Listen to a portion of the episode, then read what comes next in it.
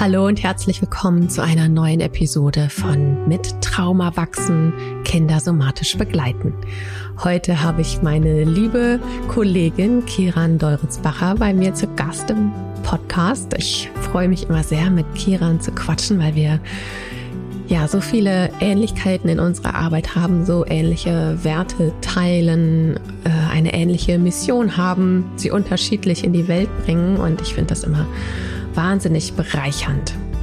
Dazu ist es die erste Folge nach der Sommerpause. Wir sind gut erholt und gut vorbereitet für die kommenden Wochen wieder da. Wir sind gestärkt. Wir hatten gerade unser Team Sommerfest. Gemeinsam haben wir viel Zeit miteinander verbracht, haben visioniert, haben die Köpfe zusammengesteckt und es war richtig schön, mal so vor Ort alle miteinander zu sein und nicht immer nur online. Und ja, wir bereiten jetzt gerade ganz aktiv das neue SOS-Training vor. Gruppe 5 beginnt Ende Oktober. Und ja, du wirst sehen, was wir in den kommenden Wochen für dich vorbereitet haben. Ab heute kannst du auch dich bereits anmelden für das neue Training. Alle Informationen findest du auf unserer Webseite. Wir verlinken dir das auch in den Show Notes. Und ja, wir sind alle ganz motiviert und startklar für diese Zeit im Jahr. Aber jetzt erst einmal viel Freude bei der Episode mit Kiran. Hallo Kiran, schön, dass du da bist. Hallo Kathi, ich freue mich, dass ich hier bei dir sein darf. Ja, wir haben ja schon lange nicht mehr miteinander gesprochen. Ich war schon zweimal bei dir im Podcast und jetzt schaffen wir es endlich, dass du auch mal bei mir im Podcast, Podcast bist.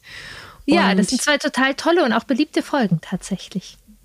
Ja, super. Ähm, ich habe mir die selber gar nicht nochmal angehört. Ich höre mir immer meine Podcast-Folgen selber gar nicht nochmal an, wo ich auch irgendwie zu Gast war oder so.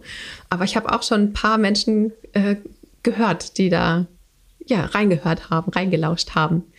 Die Menschen, die mir so zuhören, die kennen dich vielleicht noch gar nicht. Und ja, deswegen mag ich gerne mal direkt das äh, Wort an dich übergeben. Kiran, vielleicht magst du dich einmal kurz vorstellen. Ja, total gerne. Genau. Ich bin Kirin Doritzbacher. Ich bin ursprünglich Ergotherapeutin und arbeite so seit über 20 Jahren mit Familien. Und erst war eben der Fokus auf den Kindern. Und dann war ich in der Frühförderung. Da habe ich sehr viel mit den Pädagoginnen und den Eltern und den Kindern gearbeitet und habe da eben immer mehr gemerkt, die Veränderung, die nachhaltig ist. Es ist wunderschön, die Zeit mit den Kindern zu verbringen. Und doch das, was eben nachhaltig ist, ist, wenn man einfach die Eltern mit ins Boot nimmt. Mhm. Zwischendurch bin ich selbst auch äh, Mutter geworden. Wir haben inzwischen drei Kinder und das hat nochmal sehr, sehr viel gemacht, sozusagen aus der Praxis in die Theorie, nee, andersrum, aus der Theorie in die Praxis rein. Ich würde, glaube ich, viele Tipps nicht mehr so geben. Mhm. Und ja, bin da dann immer mehr auch angekommen in der bedürfnisorientierten Haltung, eben Eltern zu unterstützen, Kinder friedvoll ins Leben zu begleiten. Und dann war ich sozusagen auch an dem Punkt, ähm, ja, wo viele Hörerinnen hier, glaube ich, sind, dass das Wissen total wertvoll ist und wichtig ist und es trotzdem nochmal ein ganz schöner Schritt von dem Wissen wirklich in den Körper mhm. ist und äh, das mhm. zu spüren. Und so ist dann Embodiment doch, äh, spielt eine Rolle in meiner Arbeit, erstmal auf dem Weg meiner Mutterschaft und dann in meiner Arbeit. Und der ist sozusagen noch ein Schwerpunkt meiner Arbeit. Das ist, ich finde es wundervoll, dass, ähm, ist ja, dass wir Babys äh, ja zugewandt ins Leben begleiten, ist relativ breit schon.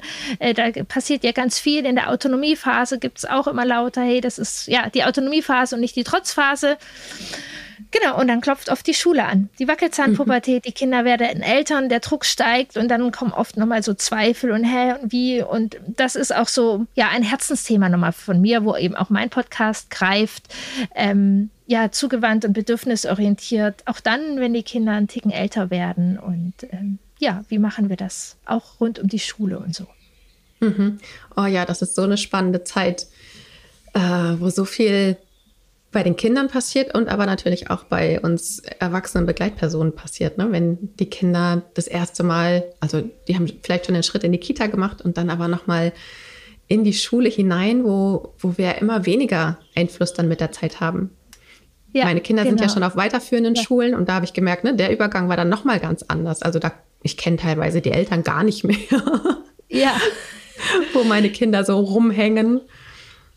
Aber dieser Schritt in der Wackelzahnpubertät, der Schritt vom Kindergarten, von der Kita, gegebenenfalls dann in die Vorschule oder Schule, ja, das ist, ähm, kann ich mich auch noch bei uns dran erinnern, wie das bei uns war. Ja, das ist ein sehr, ja. Und, und die Kinder sind ja auch so spannend in der Zeit. Mein Podcast heißt Wurzel und Flügel, nicht ohne Grund, weil einfach, das ist ja einerseits die Schule das Thema, aber sie wollen dann auch alleine auf den Spielplatz, sie wollen alleine einkaufen, ihr Taschengeld in Süßigkeiten umsetzen und, und, und. Und gleichzeitig kommen sie vielleicht wieder ins Elternbett gekrochen und wollen angezogen werden und ich liebe diese Phase, ich finde sie wundervoll und gleichzeitig fordert die für ja, alle Beteiligten ganz schön raus. Mhm, mhm. Ja, und ich finde es toll, also da, und da trifft sich unsere Arbeit ja auch, ne? Also einmal so von der inneren ja. Haltung, die wir beide teilen in ganz vielen Bereichen und eben auch das einmal Wissen zu vermitteln und dass es aber da nicht ausreicht, nur kognitives Wissen irgendwie zu haben, sondern dass der Körper da auch irgendwie mit dazugehört und dann eben auch zu gucken, okay, jetzt weiß ich da ganz viele Sachen, wie kriege ich es denn umgesetzt? Ähm, da haben wir ja ganz ähnliche Ansätze. Das finde ich total schön. Ja. Ja, und du hast gerade erzählt, ne, dieses Embodiment, das ist ja auch großer Teil deiner Praxis. Ich weiß, dass du auch ganz viel Nervensystemswissen hast. Und wie bist du denn da hingekommen? Gab es irgendwie äh, ein Erlebnis, irgendwas, was dir die Augen geöffnet hat? Magst du mal erzählen? Ja, ich finde es eine total spannende und wichtige Frage. Ich glaube, der allererste Punkt war schon was Krasses. Tatsächlich die Geburt. Mhm. Ähm, so mit Körper und was das gemacht hat, aber das konnte ich noch überhaupt nicht greifen. Und dann bin ich ja schon in das Thema Elternschaft gegangen mit ganz viel Wissen und es ist auch weiterhin meine Leidenschaft. Ich lese Bücher, ich liebe Bücher, ich, ich habe ganz, ganz viel Wissen. Und bin dann aber immer wieder ganz schön gestolpert, weil dieses Wissen mir nichts gebracht hat. Oder manchmal sogar noch mehr Stress gemacht habe. Und ich kann mich an eine mhm. gute Situation erinnern, gerade mit der Wut, dass ich einfach keinerlei Verbindung zu mir hatte. Und ich erinnere mhm. mich an eine Situation, ich war schwanger mit meinem zweiten Kind, mit unserem zweiten Kind. Äh, schwanger sein ist nicht meine Leidenschaft. Mir ist wahnsinnig viel übel. Ich verbringe sehr viel Zeit auf der Kloschüssel. Ähm, unser erstes Kind war anderthalb, war gerade in der Krippeneingewöhnung. Also ich hatte noch eine Portion schlechtes Gewissen. Ist das okay? Und mir war auf jeden Fall kotzübel, ein müdes Kind. Und es fing an, immer seinen Schuh vom Fahrrad zu schmeißen. Er war hinten auf meinem Fahrradsitz. Okay. Und ich hatte irgendwie gedacht, bedürfnisorientiert, äh, gestillte Bedürfnisse enden irgendwann. Äh, ich bin jetzt die geduldigste, feinfühligste, bedürfnisorientierteste Mutter von Welt und ich lasse mein Kind jetzt hier ein paar Mal diese Schuhe runterschmeißen und irgendwann hat es genug und dann können wir hochgehen. Und dann hat dieses Kind diesen Schuh runtergeschmissen, ich wieder hoch, Schuh runtergeschmissen, wieder hoch und dann habe ich irgendwann dieses Kind genommen und richtig hart auf den Boden gepfeffert. Also nicht, also voll auf die Füße so. Also es war einfach, also es war ist nichts passiert, aber es war einfach fünf Volt zu viel, dass mhm. ich das Kind plötzlich aus dem Sitz genommen habe und auf den Boden gepackt habe und dann halt völlig drüber über den Punkt war. Und äh, ich, ich musste halt auf Toilette, mir war schlecht und es war überhaupt nicht der Zustand, dass ich da geduldig irgendwelche Schuhe hoch und runter machen kann. Mhm. Aber ich habe es nicht gespürt. Ich habe diesen Weg überhaupt nicht gespürt. Ich hatte da war einfach so ein riesen Spagat zwischen diesen Erwartungen und bedürfnisorientiert und auch Wissen, aber sozusagen, ja, die Strecke dahin. ähm, das war so, wenn ich so zurückdenke, ähm, ja, wo ich gemerkt habe, fehlt ein Stück. Und dann bin ich da und, und das ist, ist, ist glaube ich, so die Verbindung. Und das hat sich verändert, seit dem Embodiment und Nervensystem äh, Arbeit in mein Leben gezogen ist. Dass diese Strecke von ich bin die tiefen, entspannteste Mutter von Welt, die bin ich seitdem äh, deutlich weniger, weil ich einfach realistischer spüre, was eigentlich in mir los ist. Ähm, und dafür sind diese Explosionen einfach sehr viel seltener bis gar nicht ähm, da, wo ich sozusagen so, so richtig aus der Haut fahre.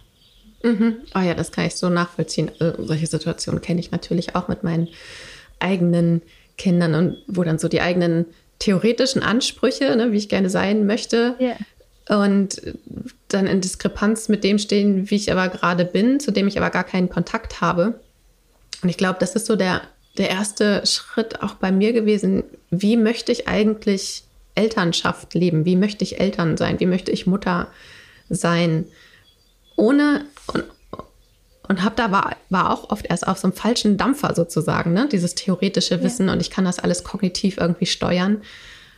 Und ich war ja sehr viel, sehr früh in Therapie, äh, auch mit, also mit kleinen Kindern und habe da ja sehr viel über meinen Körper dazugelernt. Das, das hat mir auf jeden Fall da sehr geholfen und wie so ein Verständnis auch für mich dazu gebracht, ähm, dass es nicht nur kognitiv steuerbar ist.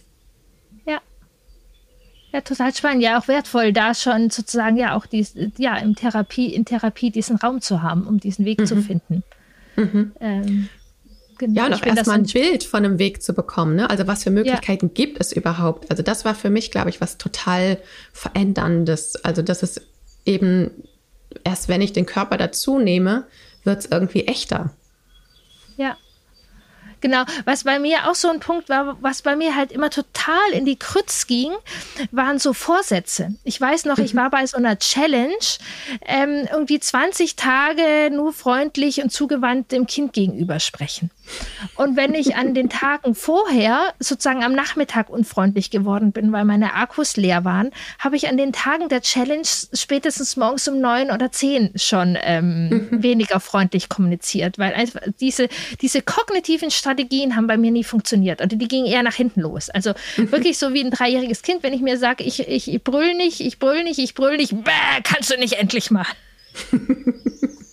Ja, wenn es sich dann so, innerlich so aufstaut und dann explodiert es halt einfach, anstatt ja, schön genau. titriert sich seinen Ausdruck zu bahnen. Ja, oder es, es, es rennt dann fast mehr. Also ja. es rennt, weil ich so ein festes Bild im Kopf habe was äh, dann in dem Moment nichts mit mir zu tun hat. Und was auf jeden Fall ein ganz großer Weg für mich war, ich habe hatte, hab ein Kind, das ist sehr stark in seinen Gefühlen. Und mhm. ich bin eigentlich mit dem Ziel losgegangen, ganz genau, dass ich dieses Kind in seiner Wut halten möchte. Also ich wusste mhm. dann schon Gefühle halten und sowas, aber ich habe gemerkt, ich krieg's überhaupt nicht hin. Mhm. Und bin dann losgegangen, habe gedacht, äh, mein Ziel ist sozusagen mein Kind in seinen Gefühlen und in seinem Körper zu halten. Und wenn dieses dreijährige Kindchen dann da so wütend geworden ist und um sich geschlagen hat und so. Ja, das war auch sozusagen ein Weg, wo ich losgegangen bin. Ähm, mhm. Ja, das, das, erinnert mich an einen ja. unserer Leitsprüche. Ne? Nur wenn wir gut stehen, können wir andere gut halten.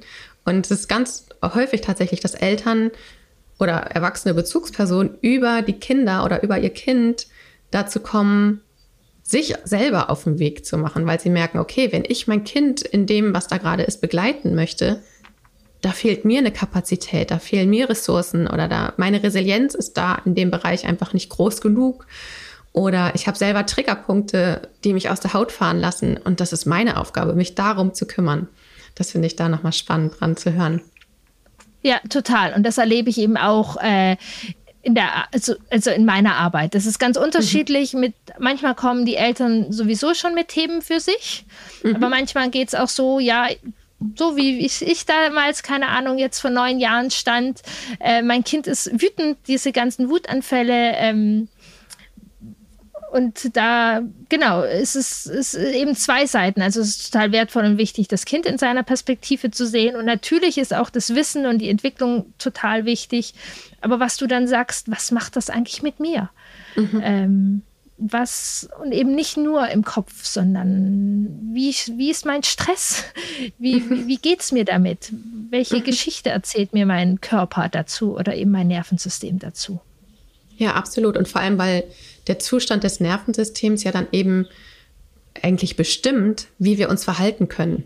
Also ja. ne, wenn der Körper, wenn das Nervensystem in einem bestimmten Stresszustand ist, dann sind wir halt überhaupt gar nicht in der Lage. Also von der Körper gibt es einfach nicht her, dass wir empathisch, geduldig, äh, friedvoll irgendwie sind, weil wir gerade in einem absoluten Alarmzustand sind. Also das waren für mich große Aha-Momente und auch in meiner Arbeit erlebe ich immer wieder, dass das so, ah, okay, ich kann in dem Moment gar nicht anders als blöd reagieren. Um das anders zu machen, muss ich einen Schritt vorschalten und gucken, wie kriege ich mein Stresslevel oder meinen inneren Alarm irgendwie runter. Ja, total. Also das finde ich total. Oder, oder ja sogar noch einen Halbschritt vorher. Ich nehme ja ganz anders wahr. Also mhm. wenn mein ventraler Vagus nicht on ist, dann, dann kann ich ja gar nicht wahrnehmen, um was es meinem Kind wirklich mhm. genau. geht. So, ähm, und dann genau diese Reaktion. Ähm, das äh, ist, ist, super spannend und super wichtig, ähm, da zu gucken. Und deshalb können wir uns sozusagen noch so sehr anstrengen, wenn wir ähm, diese Schale, also ich, ich nutze da tatsächlich manchmal ganz gerne dieses äh, Bild von einer Wasserschale. Mhm. für die ich sozusagen Verantwortung trage. Und wenn diese Wasserschale randvoll ist und mein mhm. Kind sozusagen dagegen stupst und das Wasser überschwappt, dann mhm. trägt mhm. das Kind nicht die Verantwortung für diese Wasserschale, genau. sondern also mein Job ist es sozusagen, was deutlich leichter gesagt als getan ist. Und ich finde, man darf die gesellschaftlichen Anforderungen, also es sind immer so zwei Perspektiven. Irgendwie gesellschaftlich ist es ein bisschen einfach sozusagen, oder ein bisschen gemein, das jetzt nur der individuellen Person in die Hand zu geben. Mhm. Und andererseits ist das die Stellschraube, wo ich etwas wirklich verändern kann. Mhm dass ich die Verantwortung über meine Wasserschale übernehme und auch kennenlerne, was, was brauche ich, damit ich oder erstmal auch welchen Pegel von Wasser brauche ich und wie kann ich mein Wasser regulieren, ähm, damit ich eben mit dieser Wasserschale gut äh, durch das Familienleben komme und dabei mhm. auch meinem Kind beibringen kann, ähm, ja, die eigene Wasserschale äh, zu übernehmen. Ja, absolut. Also ich habe ja, ich nutze auch gerne das Bild der Wasserschale, wenn ich von Resilienz spreche. Ne? Und da gibt es so diese drei Marker, im Grunde die Schalengröße, dann gibt es das Grundwasser und es gibt den aktuellen Wellengang.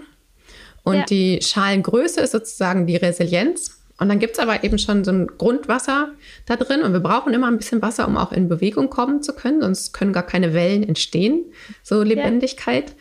Ähm, und manchmal ist es aber auch schon ganz schön voll in meiner Schale. Dann sind da vielleicht Themen drin, die ich noch nicht verarbeitet habe, ähm, Situationen, die ich noch nicht integriert habe, wo einfach ja auch Wasser übrig geblieben ist.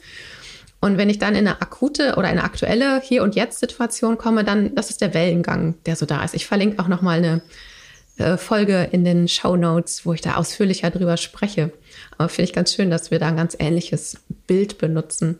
Und diese drei Komponenten, ja.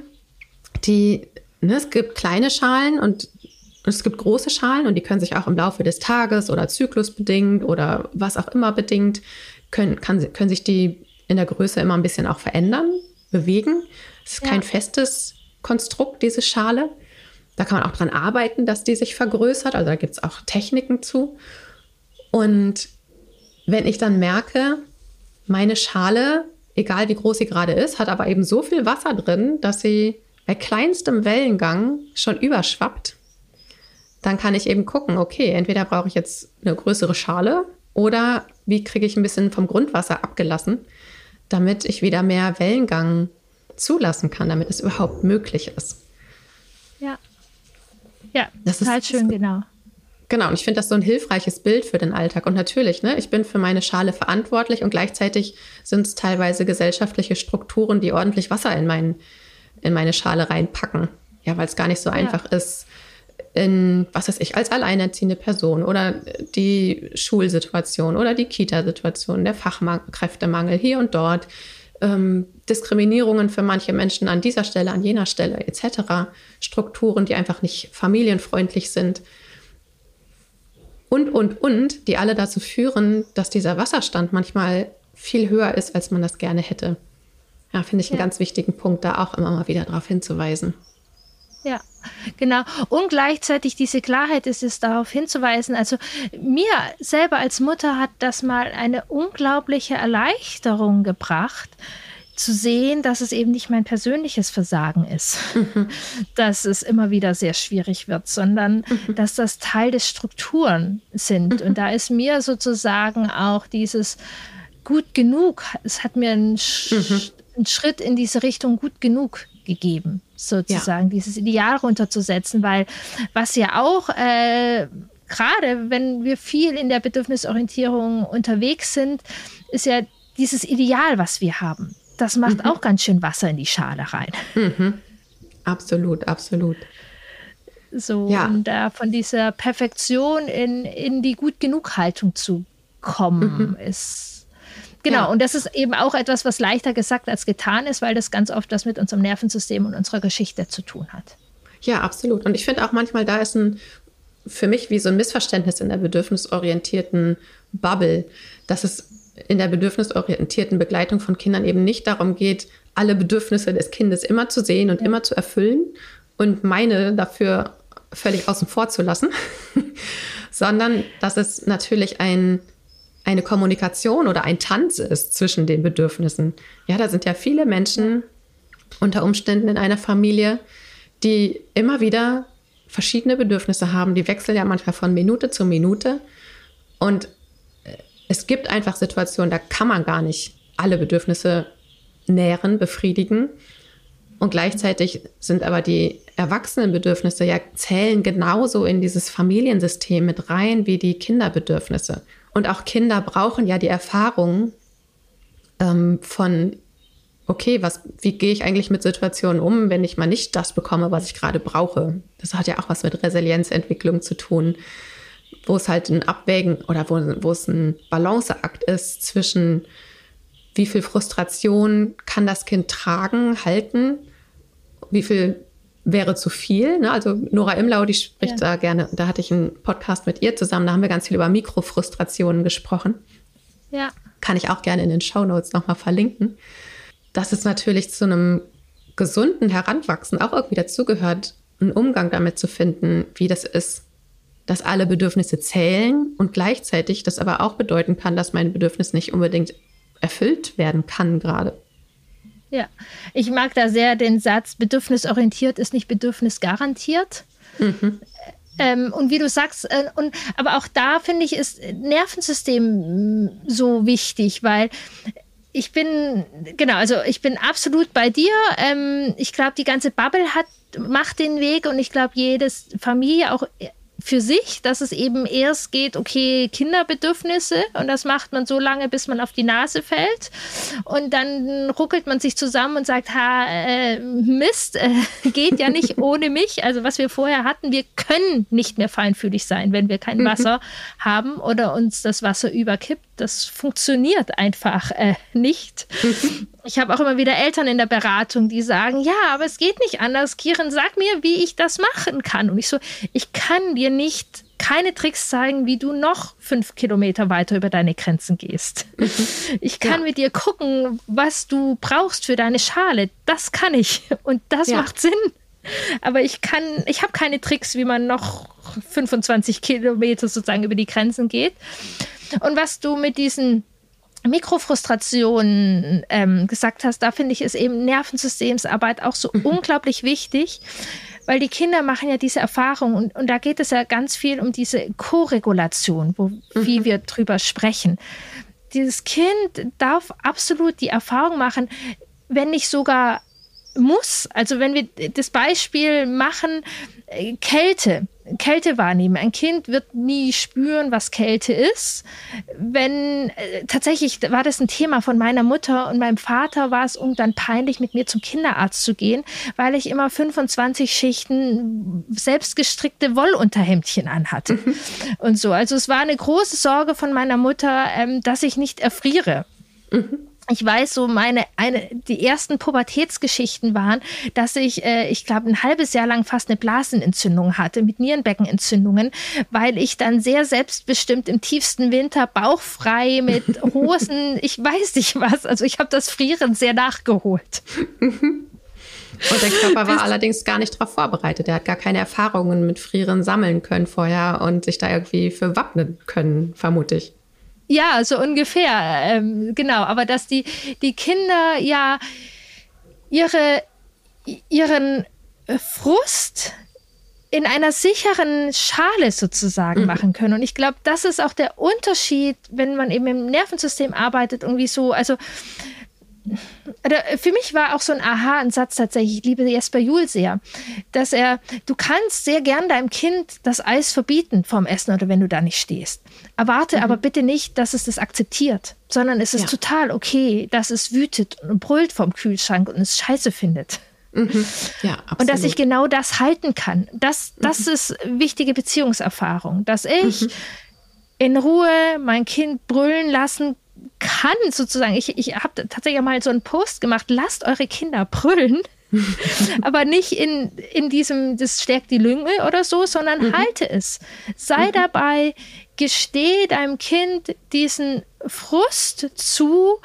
Ich bin bei dir. Es, mhm. Ich bin bei dir. Es ist okay, manchmal wütend zu sein. Und ich nehme dich gleich gerne in den Arm, wenn du so weit bist. Mhm. Äh, und ich gebe dir die Sicherheit, weil das Kind denkt in diesem Moment wirklich, die Welt geht unter, wenn es dieses Eis nicht bekommt. Mhm. Äh, äh, so. Und ich in meiner Haltung, und da muss ich gar nicht so viel reden. Ich habe bei unserer jüngsten Kind ist es so gerade in der Kita, die haben immer auf dieses Kind eingeredet und haben das dann erklärt und erklärt und erklärt und dann fing dieses Kind irgendwann an zu schlagen. Also, wenn die in der großen Wut ist, dann braucht die jemand, der da ist und nicht mhm. jemand, der auf sie einredet. Ja.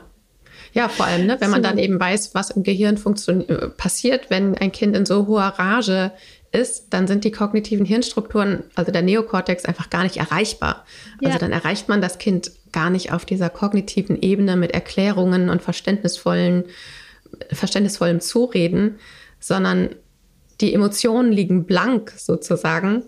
Und auf dieser Ebene will es oder kann es auch nur Begegnung in dem Augenblick finden. Ja, ganz was genau. Was ich bei mir in der Praxis, ja. was ich bei mir in der Praxis äh, an der Stelle ganz oft immer erlebe, oh, ganz oft immer, also ab und an, ähm, dass manche Eltern das gerne würden oder manche ja. Be Bezugspersonen und das selber gar nicht aushalten können, dass das Kind so wütend ist oder so schreit oder auch auf sie, auf sie, sie wütend ist. Ne? Und dass das dann ganz ab und an dazu führt, dass sie dann eben inkonsequent werden sozusagen und sagen, alles klar, kriegst doch ein Eis, Hauptsache du hörst auf zu schreien, weil sie es selber nicht ertragen können. Ja. Und das ist dann ganz oft ein Punkt, wo wir auch noch mal hinschauen. Was macht das mit dir? Wieso triggert dich, also wieso triggert dich das an? Was, ne, was bringt, was kann was löst es in dir aus? Und ganz oft sind es eigene Kindheitsgeschichten, die dahinter stecken, wo sie selber äh, Wut mit, mit, mit Wut konfrontiert wurden, die eben nicht gut begleitet wurde, wo Wut von anderen gefährlich für sie war oder wo sie selber in ihrer Wut so alleine gelassen wurden oder was auch immer.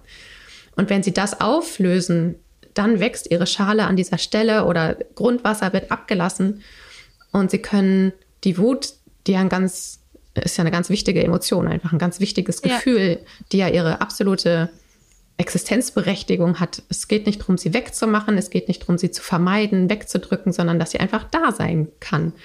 Und wenn man das eigene Thema dahinter entdeckt hat, dann fällt es einem einfach auch wesentlich einfacher, da zu sein und das Kind in diesem Ausdruck von Unzufriedenheit äh, zu begleiten. Das ist die Erfahrung, die ich an der Stelle immer wieder mache. Wie ist das bei dir? Machst du da ähnliche Erfahrungen? Ja, ja. Und jedoch auch da dieses Nervensystemswissen. Ich finde das so spannend und auch wertvoll am Nervensystem, Regulation. Ich muss nicht immer total in dieses Thema ran, sondern mhm. ich kann auch darüber, dass ich mich in meinem Körper, in meinem Nervensystem regulieren weiß, merken, okay, da springt gerade ein Stein rein, da gibt es gerade mhm. ordentlich Wellen vielleicht weiß ich gar nicht genau, was für ein Stein das ist. Und mhm. vielleicht ist es gerade auch nicht der Moment, wo ich mich diesem Stein widmen muss, mhm. sondern ich, ich kann mit diesen Wellen umgehen. Diese mhm. Wellen bedeuten für mich nicht mehr irgendwie Arsch auf Kante oder also Luftnot irgendwie, die nehmen mir, ich habe jetzt keine Ertrinkungsängste, sondern ich nenne in meiner Arbeit und gerade in meiner Expedition das sehr gerne Wellenreiten. Ich lerne mit den Leuten Wellenreiten. Ich mhm. verspreche keine Familie, dass es keine Konflikte mehr gibt. da würde ich mir ähm, Sorgen machen. Ja. Könnte ich vor allem nicht erzählen. Also ich habe auch, also ich, ich, ich kenne, wie gesagt, da kenne ich auch das Rezept nicht. Sondern was man lernen kann und eben mit Nervensystemsarbeit, mit Embodiment, diese Wellen zu reiten. Und ja, manchmal macht es total Sinn, auf die Steine dann auch zu gucken, die da im Weg sind, aber das muss nicht mal immer sein. Mhm. So, sondern weil ich Wellen reiten lerne. Mhm, ja, absolut. Das ist ja in der Therapie bei mir ganz ähnlich. Manchmal wissen wir ja gar nicht, was dafür, was dafür gesorgt hat, dass das Grundwasser bei uns in der Schale angestiegen ist oder was für Steine, Steine da irgendwie drin liegen. Wir kennen oft die Geschichte nicht zu dem, zu dem Symptom sozusagen. Ja. Und da kann man einfach so prima einfach auch mit Körperempfindungen oder mit den verschiedenen Wahrnehmungsebenen, die es so gibt, arbeiten, ohne die Geschichte zu kennen. Das, also das ist etwas, was ich total an der Arbeit mit Somatic Experiencing oder eben allgemein mit der Nervensystemsarbeit so schätze. Manchmal kommt dann die Geschichte irgendwann dazu und sie, aha, okay, ah, so war das. Ah, das hat damit zu tun. Aber sie ist absolut nicht notwendig, um auch, auch nicht um Trauma aufzulösen zum Beispiel. Ne? Also in der Traumaarbeit gibt es ganz ja. viele Stunden, in denen Heilung geschieht oder Heilungsprozesse große Schritte vorangehen, ohne dass wir mit der Geschichte arbeiten das finde ich total wertvoll und wichtig und ich finde das gerade auch im Bereich Elternschaft so wichtig. Ich hatte mhm. gerade, du hast ja auch äh, durch den, die Lockdowns viele Familien begleitet und da war ordentlich Wellengang, mhm. aber ein Lockdown war nicht für jede Familie der Punkt, wo man an irgendwelche Steine rangehen konnte, mhm. sozusagen. Also um, um deine Veränderung, es braucht ja auch Sicherheit und äh, Kapazitäten dafür und ähm, ja, da ist äh, Mhm. Regulation, ja, Nervensystem ganz wertvoll, ohne ja, da reingehen zu müssen. Ja, du hast vorhin von deiner Expedition erzählt. Vielleicht magst du mal ein bisschen über die erzählen. Die fängt doch auch bald wieder an, oder? Ja, genau. Am 1. September geht sie los. Und ja, die Expedition ins Vertrauen ist äh, mein, mein Herzstück meiner Arbeit. Ähm, ich mag den Namen schon alleine so gerne. Es ist irgendwie ein Wagnis, ins Vertrauen zu gehen. Und das bedeutet für mich ganz viel Elternschaft. Es hat beides. Es braucht so viel Vertrauen, aber es braucht auch die Abenteuerlust. Mhm. Und auch ähm, ja, all das Wissen, was wir über das Nervensystem haben, dass wir eben auch dieses Wagnis brauchen, ähm, mhm. die, die Kribbelzone sozusagen. Also es darf mhm. Kribbelzone der Elternschaft sein, die aber im Grunde eine, eine große Sicherheit bringt. Mhm. Genau, da gehe ich mit Eltern über sechs Monate zusammen. Es gibt Input von mir, der ist vorbereitet, der ist zeitunabhängig, die kann man, das ist sehr elternfreundlich dann, wenn man Zeit hat. Und es gibt aber gleichzeitig über die Facebook-Gruppe eine sehr enge Begleitung von mir, wo ich ähm, ja ganz schnell Feedback gebe, wo ich, wo ich für die Eltern Korregulation geben kann, mhm. die sie dann wieder an die Kinder weitergeben können. Und dadurch, mhm. dass das über ein halbes Jahr ist, ist das wirklich tiefgreifende Veränderung. Ähm, genau, wir beschäftigen uns mit Themen wie unsere, also meine Expertise, die ich ja mitbringe, ich, ich, ich bin einerseits Expertin für die Entwicklung von Kindern.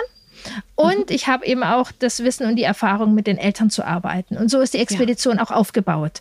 Wir ja. gucken total auf die Entwicklungsthemen der Kinder, äh, Autonomiephase, Wackelzahnzeit, Pubertät können wir da gucken. Und aber also alle Themen gehen immer um die Kinder und um uns. Wenn wir uns mit den Bindungsmustern beschäftigen, dann geht es um die Bindungsmuster der Kinder, aber wir lernen auch was über unsere eigenen Bindungsmuster kennen, weil die mhm. so entscheidend ist, wie wir die Kinder überhaupt wahrnehmen. Es geht über Bedürfnisse, Grenzen, Wut, so Genau, und was eben auch ein großer Teil ist, es geht nicht nur über den Kopf, sondern wir nehmen den Körper mit da tauchen auch immer wieder deine SOS-Übungen mit auf. ähm, und ähm, ich, ich sage an vielen Stellen, ich habe kein Rezept, was für alle funktioniert, sondern dass mein Ziel oder sozusagen oder die Haltung von der Expedition ist, dass jede einzelne Familie, jede einzelne Person ihren Weg finden darf. Wo ja. spricht mein Nervensystem an? Ähm, ist es für mich das eher runterkommen? Ist es für mich auch eine Aktivität? Also ich, ich, ich selber bin lange, äh, beruhig dich doch. Das hat mich sowas von auf die Palme gebracht. Mhm. ich soll Yoga machen, wenn ich wütend bin. Äh, scheiß doch die Wand an. Ja. so, ähm, ich gehe raus, ich gehe spazieren, am liebsten ans Meer, ans Meer brüllen, mich spüren, meinen Körper spüren. Also genau, das darf ein Weg sein, dass ich meinen Weg zu meinem individuellen Embodiment finde auf der Reise. Ja, super, das klingt total spannend. Ich glaube, ähm, das hätte ich, als meine Kinder kleiner waren, echt sehr gut manchmal gebrauchen können. Vor allem, ne, ich glaube, vor allem als alleinerziehende Person, ja. wo es eben keine zweite erwachsene Person zu Hause gibt, die mal eben übernehmen kann, die mich koregulieren kann, die statt meiner die Kinder koregulieren kann. Äh, und das fängt ja ne, bei diesen ganz pragmatischen Sachen wie äh, Care-Arbeit und Mental Load irgendwie aufteilen. Da kommt ja ordentlich Wasser in die Schale bei allen alleinerziehenden oder getrennt erziehenden Menschen. Aber diese fehlende Koregulation, das ist, ja. das war für mich tatsächlich ein total großes Ding oder auch äh, Leid miteinander zu teilen oder auch Freude miteinander zu teilen. Also je nachdem, wie das Verhältnis zwischen den getrennten Eltern da irgendwie ist, manche kriegen das ja super gut hin und manche aber ja eben auch gar nicht, wo dann auch dieses, die Freude über Entwicklungsschritte oder gemeinsame Momente, die man ja dann auch mit keiner anderen erwachsenen Person teilen kann. Und wenn es da irgendwie so eine Gruppe gibt, das ähm, kann ich mir total ja. wert, wertvoll vorstellen.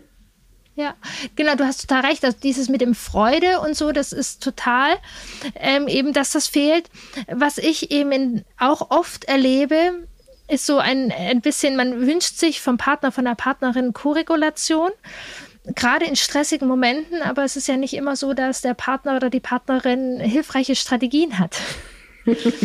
So, und manchmal ist es ja, ne, also geht, ja, Koregulation geht auch nach oben. Also es ist dann mhm. manchmal äh, ein eine nicht so hilfreiche Koregulation, die entsteht. Ja. Und ähm, wenn man sich dann nicht nur um zwei wütende Kinder, sondern um noch einen viel wütenderen Partner oder Partnerin kümmern muss, Ja, ich meine, manchmal hat das Alleinerziehend oder getrennt erziehend sein ja durchaus seine Vorteile.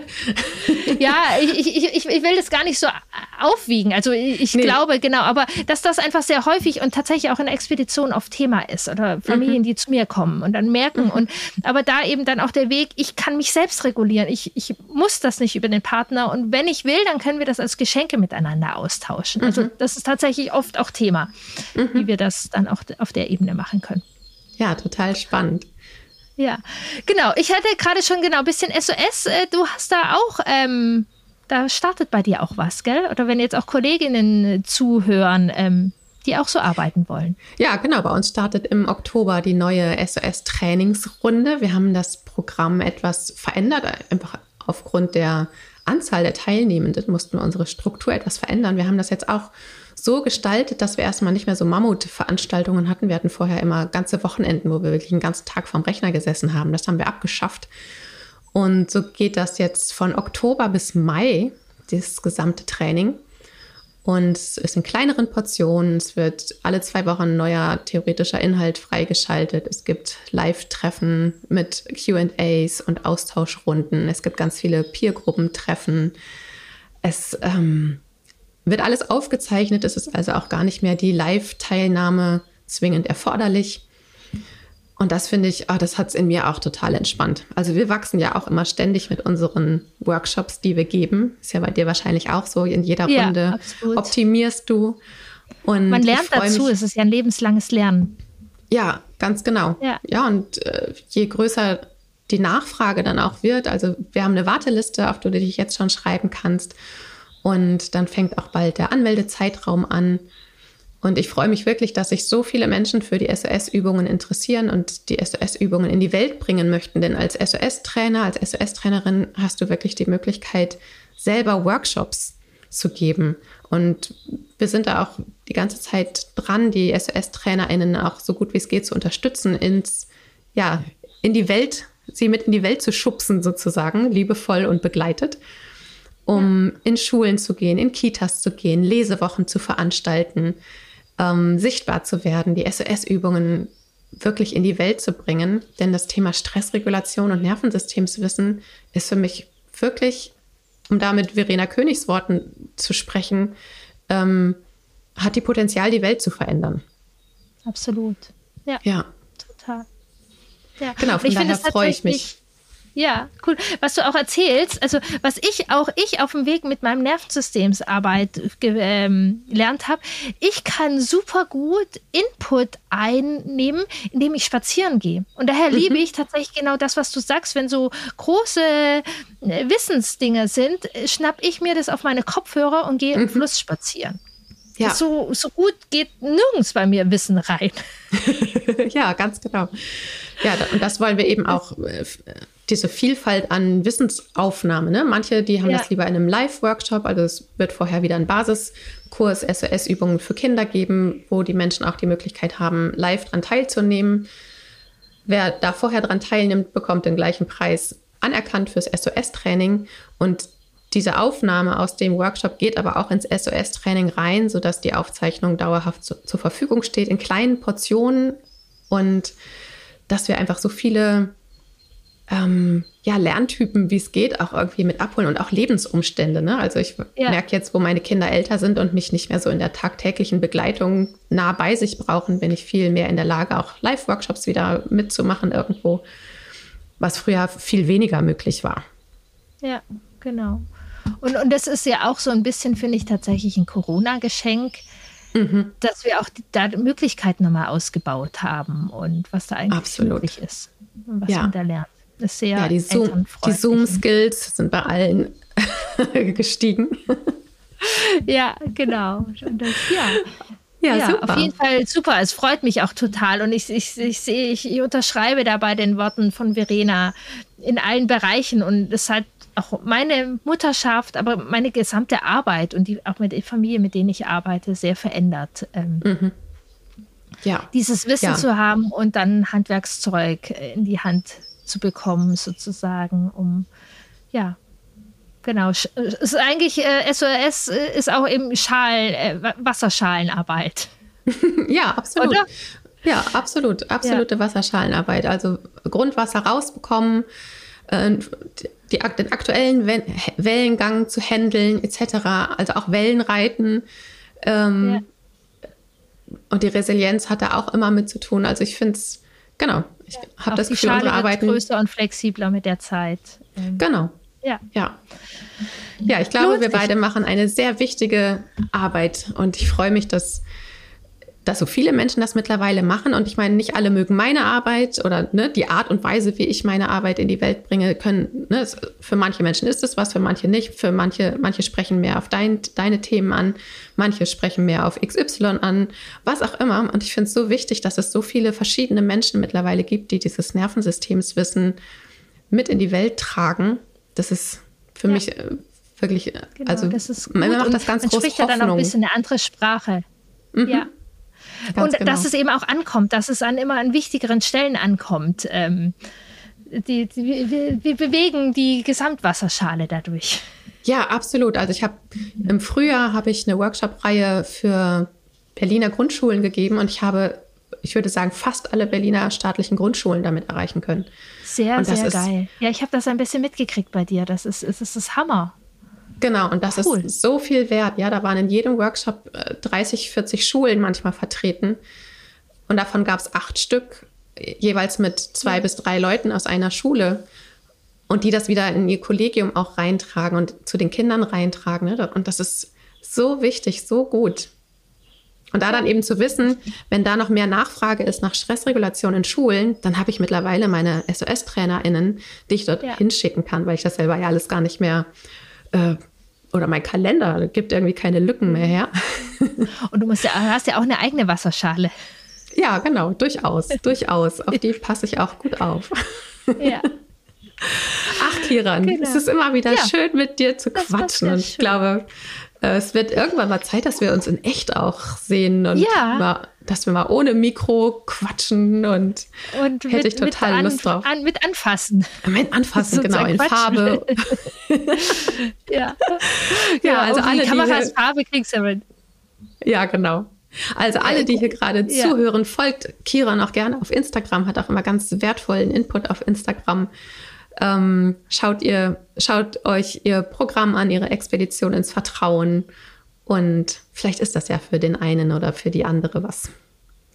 Ja, Kiran, ich genau, danke sehr dir gerne. Und sehr. alle, die, genau, äh, den, den Podcast habe ich ja auch noch, genau, für die, die Kinder zwischen fünf und zehn haben. Da gibt es Ja, schönes Wissen. genau. Auch immer Im wieder äh, tolle Gäste mit dabei in deinem Podcast. Ja. Nicht nur mich, Genau, auch und dann- andere. Ja, genau, aber zwei tolle Folgen mit Kati, da geht es eben auch um die eigene Stressregulation einmal und eben aber, wie spreche ich mit dem Kind auch drüber? Wie kann ich das Kind da mit auf den Weg nehmen, gerade die Wackelzahnkinder, sie da mit auf den Weg nehmen, ähm, das Nervensystem mit im Blick zu haben oder übers Gehirn sprechen wir vor allem. Und erzähle ich ja. auch, wie ich es mit meinen Kindern mache.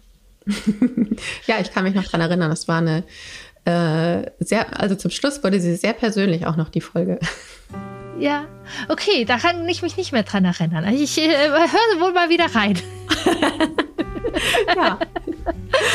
Ach, ich ja, danke dir für das gut. schöne Quatschen miteinander. Ja. Und ich dir, dir lieber Hörer, liebe Hörerin, ich hoffe, du hast ja eine sowohl informative als auch vergnügliche Zeit mit uns beiden hier gehabt. Hinterlass dem Podcast gerne ein paar Sternchen oder einen Kommentar. Das hilft uns tatsächlich, auch wenn, es ne, wenn ich mich wiederhole und es sich immer wieder ein bisschen nervig vielleicht auch anhört. Das hilft tatsächlich, dass der Podcast mehr Reichweite bekommt, weil er dann mehr Menschen angezeigt wird, je mehr Interaktion auch da stattfindet. Das ist das gleiche Ding wie bei Instagram und überall der Algorithmus, der Algorithmus. Und es hilft uns aber tatsächlich gerade diese kostenlosen Angebote, die wir in die Welt bringen, dass die eben auch Gehör finden. Also vielen Dank fürs Zuhören. Dir nochmal vielen Dank, Kiran. Und bis zum nächsten Mal. Tschüssi.